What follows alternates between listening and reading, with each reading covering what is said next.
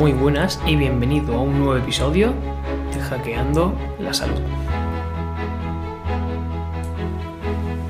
Hoy en concreto vamos a estar hablando sobre eh, la disbiosis y la fibrosis.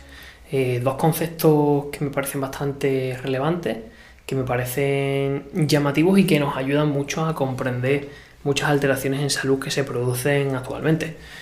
Y, que creo también que hay mucha confusión a la hora de, utilizar estos conceptos, ¿vale? Entonces me gustaría un poco, pues en este episodio, eh, comentar sobre todo qué es la fibrosis, qué es la disbiosis, eh, qué, digamos, qué eh, impacto tiene estos procesos en alteraciones intestinales, en alteraciones hepáticas. Vamos a terminar el capítulo hablando sobre estrategias para, gestionar o, para apoyar procesos fibróticos y vamos a dar unas conclusiones. Así que en este capítulo eh, va a ser la cosa densa, vamos a decirlo, y te invito a que te quedes hasta el final porque creo que vas a aprender mucho o que vamos a aprender mucho juntos. Y bien, empezamos. Em, como, vemos en, el mundo moderno, cada vez se desarrollan muchas más enfermedades con, con mayor facilidad, ¿no?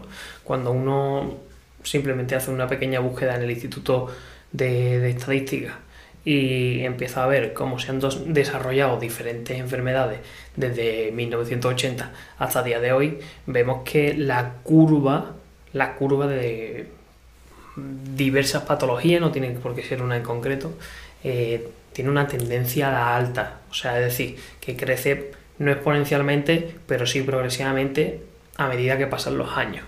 Esto implica o nos da información de que quizás, aunque estemos avanzando en tecnología, en farmacología y en nuevas estrategias, que lógicamente deberían hacernos estar mejor de salud, no es así. Por lo cual cada vez tenemos eh, un mayor número de personas eh, padeciendo una gran variedad de enfermedades independientemente de que seamos cada día una sociedad más, avanzada tecnológicamente.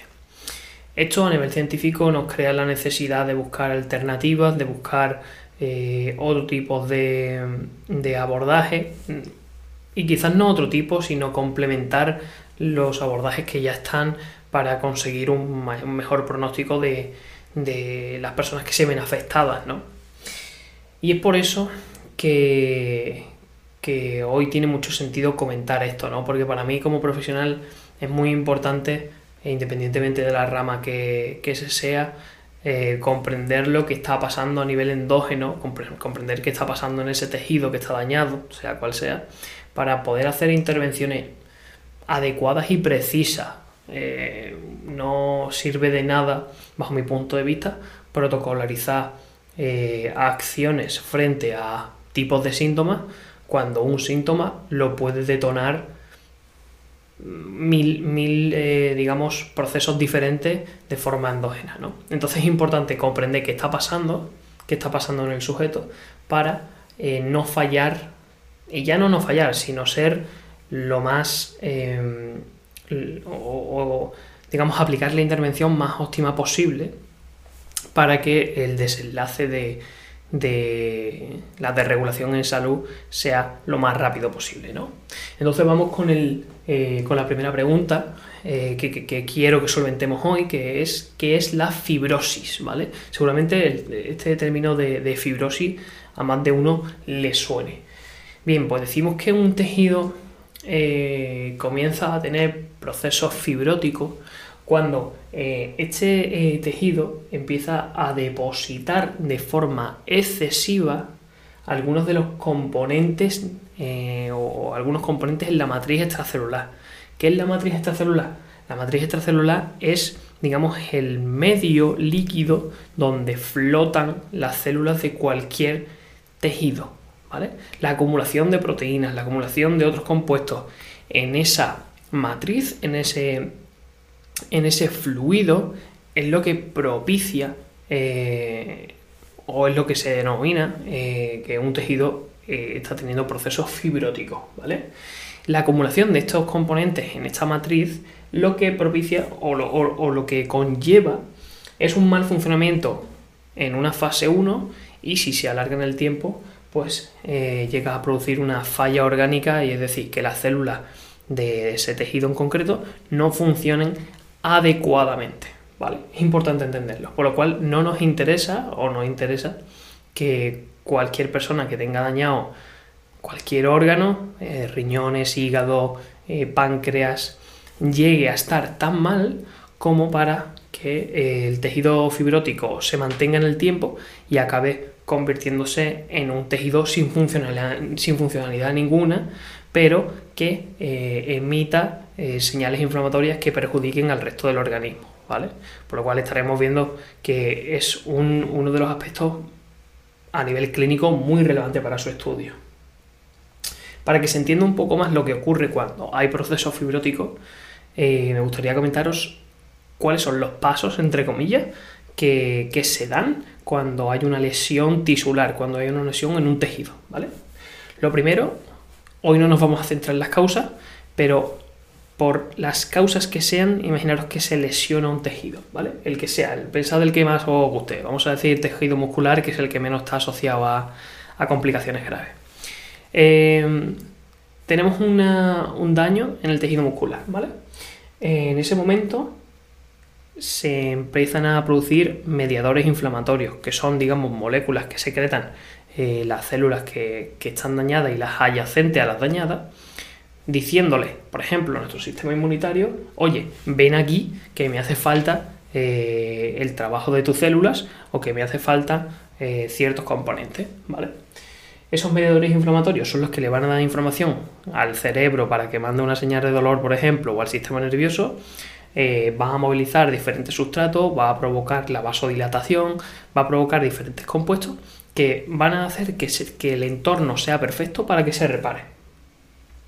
El siguiente paso es que estos mediadores van a, van a activar eh, a, los a, los fibroblastos que ya se encuentran allí, que los fibroblastos son un tipo de célula eh, que se encuentra en, la mayoría de, tejidos, y eh, también va a haber una diferenciación de fibroblastos a mioblastos, ¿vale? Estos son dos protagonistas de los procesos fibróticos, ¿vale? Son los que secretan la mayoría de compuestos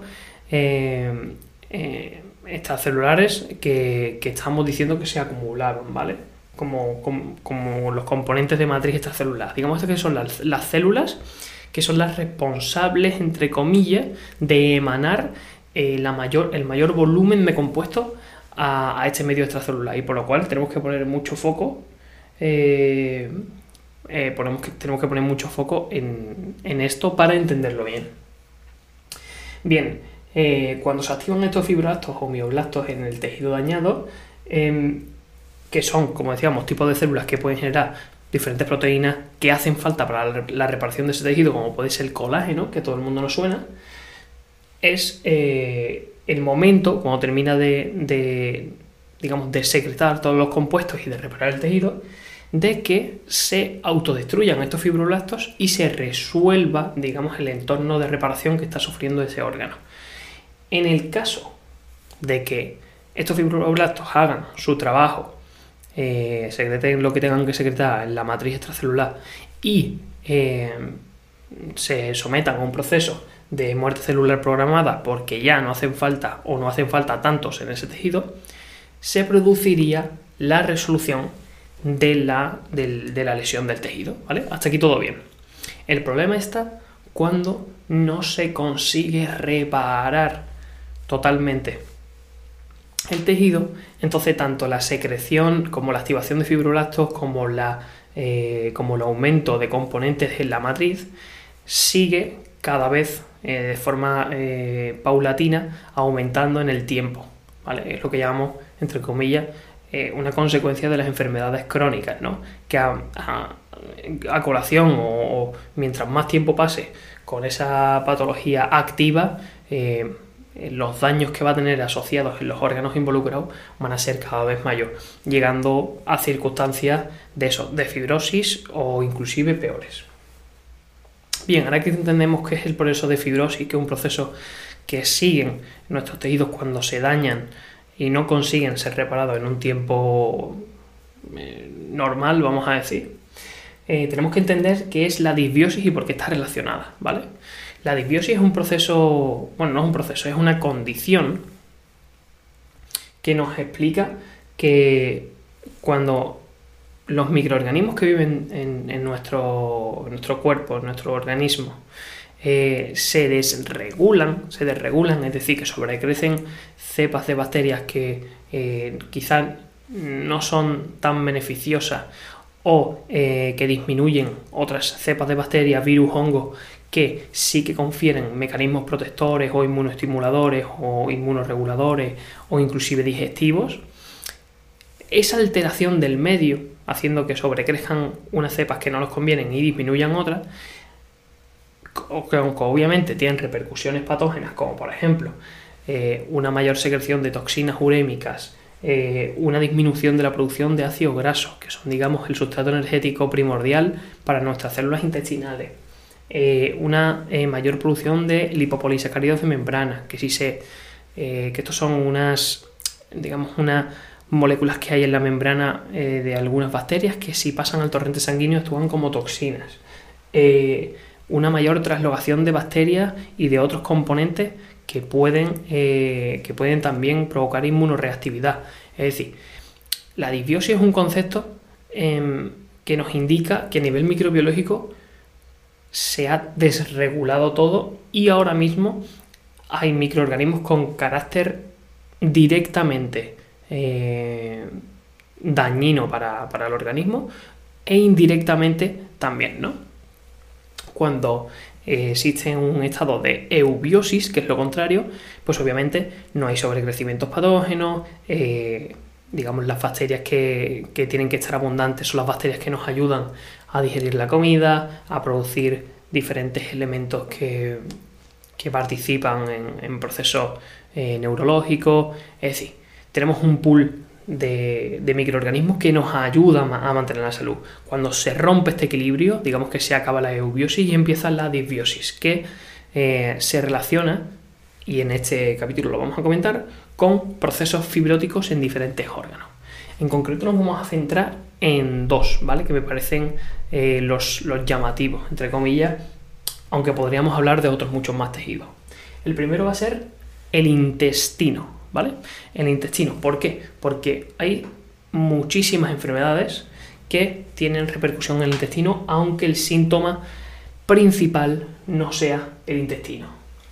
Bien, debemos de entender que los procesos de, fibrosis intestinal, en este caso, que nos vamos a, centrar en esto unos minutos, eh, siempre se dan eh, a través de o al mismo tiempo que procesos de inflamación crónica, es decir, de vasodilatación en el tejido, de aumento de temperatura, porque lo que intenta el organismo es que ese tejido que esté dañado le lleguen la mayoría de recursos y para eso tiene que promover eh, otros procesos como puede ser eso, la vasodilatación, el aumento de compuestos eh, que se convierten a gases como por ejemplo óxido nítrico, eh, la mayor movilización de nutrientes para que el tejido tenga las herramientas para poder em, repararse, etcétera, etcétera.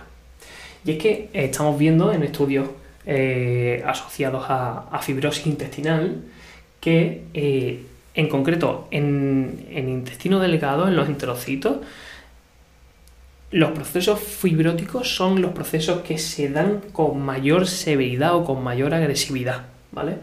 Eh, ejemplos de enfermedades que cursan con eventos fibróticos intestinales son, por ejemplo, las EII, las enfermedades inflamatorias intestinales, como puede ser la enfermedad de Crohn o la colitis ulcerosa. Seguramente haya sonado de alguna persona que conozcáis que eh, la está cursando porque son muy, son muy habituales.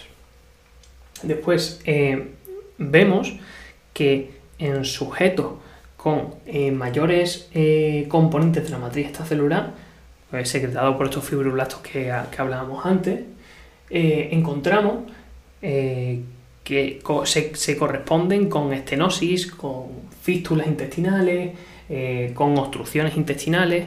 ¿Esto qué implica? Pues implica que cuando nosotros hacemos un diagnóstico de imagen o cuando vemos algunas pruebas clínicas o médicas habituales cuando hay una patología intestinal, casi siempre eh, están, digamos, estas consecuencias Y no todas las veces los sanitarios que abordan estas, eh, estas patologías o estas desregulaciones de salud se dan cuenta o ponen foco en que lo que se está viendo son procesos fibróticos. Además, eh, pacientes con enfermedad inflamatoria intestinal eh, se, ha, se ha datado en diferentes investigaciones que cursan con procesos disbióticos similares. Es decir, que hay relación entre las bacterias patógenas que crecen en enfermedad eh, inflamatoria intestinal en una mujer de 70 kilos que mide 1,65, pero sin embargo, un hombre de 1,80 que pesa 92, que también tiene enfermedad inflamatoria intestinal, el patrón disbiótico, es decir, el sobrecrecimiento de diferentes eh, bacterias eh, que tienen carácter dañino en este caso, es similar. Eso quiere decir que hay un, digamos que hay un, hay una interrelación entre los mecanismos, entre los microorganismos, perdón, que se desregulan en este tipo de enfermedades con, daño fibrótico en el tejido intestinal. Además, eh, nos hemos, eh, o, se, data que la antibioterapia en estos casos, eh, aplicar diferentes tipos de antibióticos, ayuda a mejorar la sintomatología que pueda darse después de, tener pues, un intestino con proceso eh, fibrótico, digamos, en curso. Por ejemplo, hay un, sobrecrecimiento concreto que es la, el Enterococcus coli o la e, famosa E. coli, eh, pero en concreto una variante concreta que es eh, la E. coli invasiva, en, diferentes investigaciones eh, se dan cuenta que en estos procesos de enfermedad inflamatoria intestinal o bien inicia o bien perpetúa el proceso inflamatorio local. Eh, ¿Y esto qué implica? Bueno, pues esto implica que eh, este sobrecrecimiento patógeno en enfermedad inflamatoria intestinal está propiciando un aumento de estos compuestos de la matriz extracelular que estamos viendo que son relevantísimos para que se produzcan los procesos fibróticos. Además, hay algunos compuestos derivados de, los microorganismos, como pueden ser los lipopolisacáridos membranas que hablamos antes, que pueden actuar como toxinas, y las flagelinas, ¿vale? que son unas proteínas que, tienen algunos microorganismos en los flagelos. Los flagelos son, digamos, como unos pequeños tentáculos que tienen algunas... Tentáculos no es la palabra, pero es digamos que es la forma en la que la mente puede verlo mejor, ¿no? Es como una especie de, eh, de estructura que tienen los microorganismos para poder moverse. Eh, y digamos que esta flagelina es la que promueve de forma independiente la activación de los fibroblastos, propiciando obviamente mayores compuestos extracelulares en la matriz. Por lo cual vemos que hay muchos mecanismos por los cuales las, las bacterias o los microorganismos cuando se desregulan, participan en la progresión o en la iniciación de, esta, de esta fibrosis intestinal, que recordemos que suele ser la más grave en comparación a fibrosis en otros órganos. Vamos a pasar a la fibrosis hepática, ¿vale? Otra muy, muy, muy, muy, muy común. Eh, al final tenemos que seguir teniendo en la mente que cualquier proceso fibrótico en cualquier órgano se da por un daño permanente que no ha podido ser reparado, que está intentando repararse, que va acumulando, acumulando, acumulando eh, compuestos en la matriz extracelular, pero que realmente no termina. No termina o bien porque las causas no se palian, o por una insuficiencia de nutrientes, o por fallas en vasodilatación, o por otros procesos diferentes, ¿vale? Hay, mil, hay mil eh, circunstancias que pueden darse. Eh, con este tema de, la fibrosis hepática tenemos que tener mucho mm, en cuenta que hay una comunicación bidireccional eh, y muy relevante entre nuestro hígado y nuestro intestino.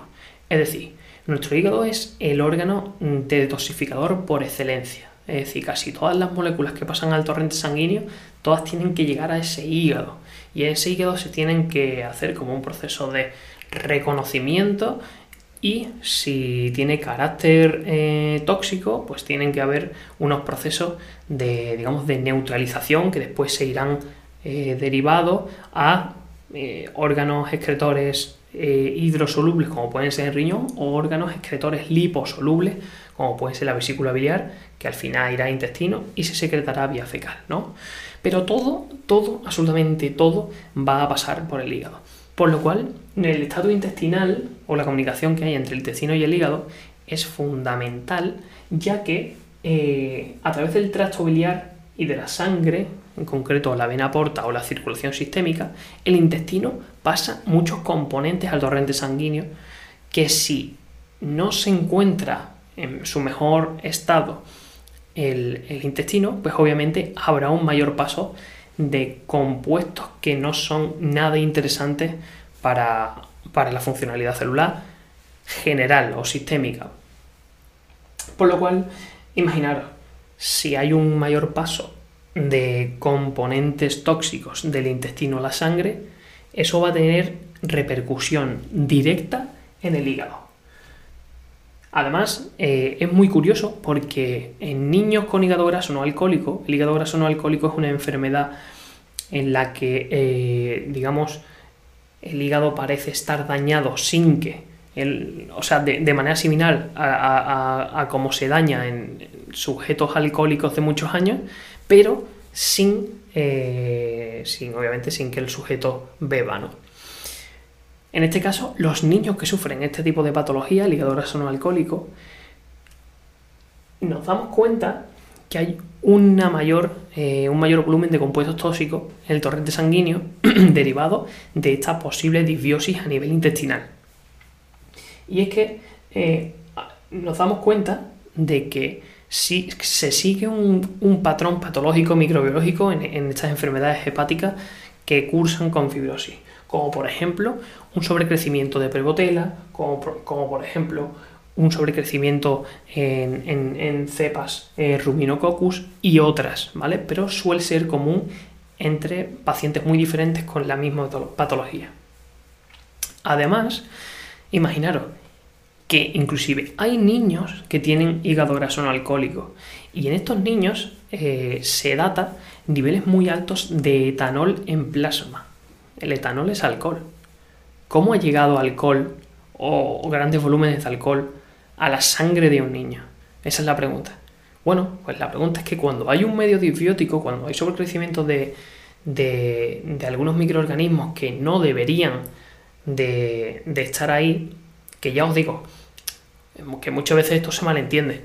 Eh, la culpa de, de, los daños de los daños tisulares o de los daños en cualquier órgano no la tienen los microorganismos. No podemos decir que, oye, eh, este niño está pasando hígado graso no alcohólico porque tiene muchos niveles de etanol que lo está produciendo una bacteria patógena que ha sobrecrecido. Oye, que sí, que eso se está dando. Se está dando y se sabe que se está dando. Pero la causa puede no ser esa. O sea, la causa principal puede no ser esa. Obviamente es un factor de muchos factores que están propiciando el hígado graso no alcohólico. Pero eh, poner a los microorganismos como los enemigos de la película lo único que hace es simplificar la complejidad de muchas de las enfermedades que se dan. ¿Vale? Entonces, quedamos en concreto que en estos niños con hígado graso no alcohólico se datan muchos niveles de, o sea, niveles muy altos de etanol o de alcohol en plasma por causa, en este caso, de la disbiosis que pueda estar cursando, ¿vale? Que puede ser antes de la aparición del hígado graso no alcohólico o después como consecuencia del hígado graso no alcohólico. Además, eh, tenéis que saber que cuando esta fibrosis no se resuelve en, cualquier órgano en concreto, el hígado ahora porque estamos hablando de él, cuando no se resuelve y sigue pasando el tiempo, el único destino o el destino final que va a tener es un destino eh, cirrótico. Es decir, que se va a convertir el tejido en un tejido disfuncional que no es capaz de cumplir sus funciones y que además va a estar mandando señales inflamatorias al resto del organismo y así dañando otros tejidos. Así que es importante tener alternativas para tratar este tipo de, alteraciones. Además, eh, se data, por ejemplo, que en pacientes que tienen una menor secreción de la vesícula biliar, o una eh, menor secreción de, ácidos biliares por, imaginaros que han tenido algún tipo de, cirugía o simplemente eh, porque hay una sobrecarga hepática que está eh, influyendo o que está afectando a su secreción de ácidos biliares. Los ácidos biliares son, digamos, la sustancia que el hígado manda a la vesícula biliar y cuando comemos esa vesícula biliar expulsa al intestino delgado para que digiera las grasas y, para, para, que haga otras funciones digestivas, ¿vale? Cuando vemos que hay sujetos que están afectados hepáticamente y no secretan suficiente ácidos biliares, lo que se data es que hay una mayor probabilidad de crecimiento de patógenos. Por lo cual podemos decir que una disfuncionalidad celular puede dar lugar a eh, sobrecrecimientos patógenos y no al revés. Los sobrecrecimientos patógenos dar lugar a una disfuncionalidad celular. Es decir, son procesos que se retroalimentan eh, o, que pueden pasar desde un lado o desde otro. Y además, no olvidemos que eh, imaginaros que tenemos un proceso de daño intestinal en el que este intestino está secretando señales de, de, peligro al resto del organismo para que se movilicen nutrientes, ¿vale? Vale, pues estos procesos que se dan, que normalmente eh, se hacen por, patrones de reconocimiento de peligro que están eh, dentro de las propias células, esos, em, esas moléculas que secretan al torrente sanguíneo también van a impactar en células del hígado o en células de pulmones o en células de corazón, haciendo que se activen eh, vías inflamatorias en tejidos que quizás están sanos, pero que le está llegando la señal de peligro y esa señal de peligro está ocupando los receptores de algunas células del resto del organismo, ¿vale? Por lo cual nada ocurre por aislado. Una persona que tenga una lesión, que sepa que esa lesión que cursa con dolor, le va a estar afectando al resto del organismo, no por igual, pero eh, sí que le va a afectar al resto del organismo.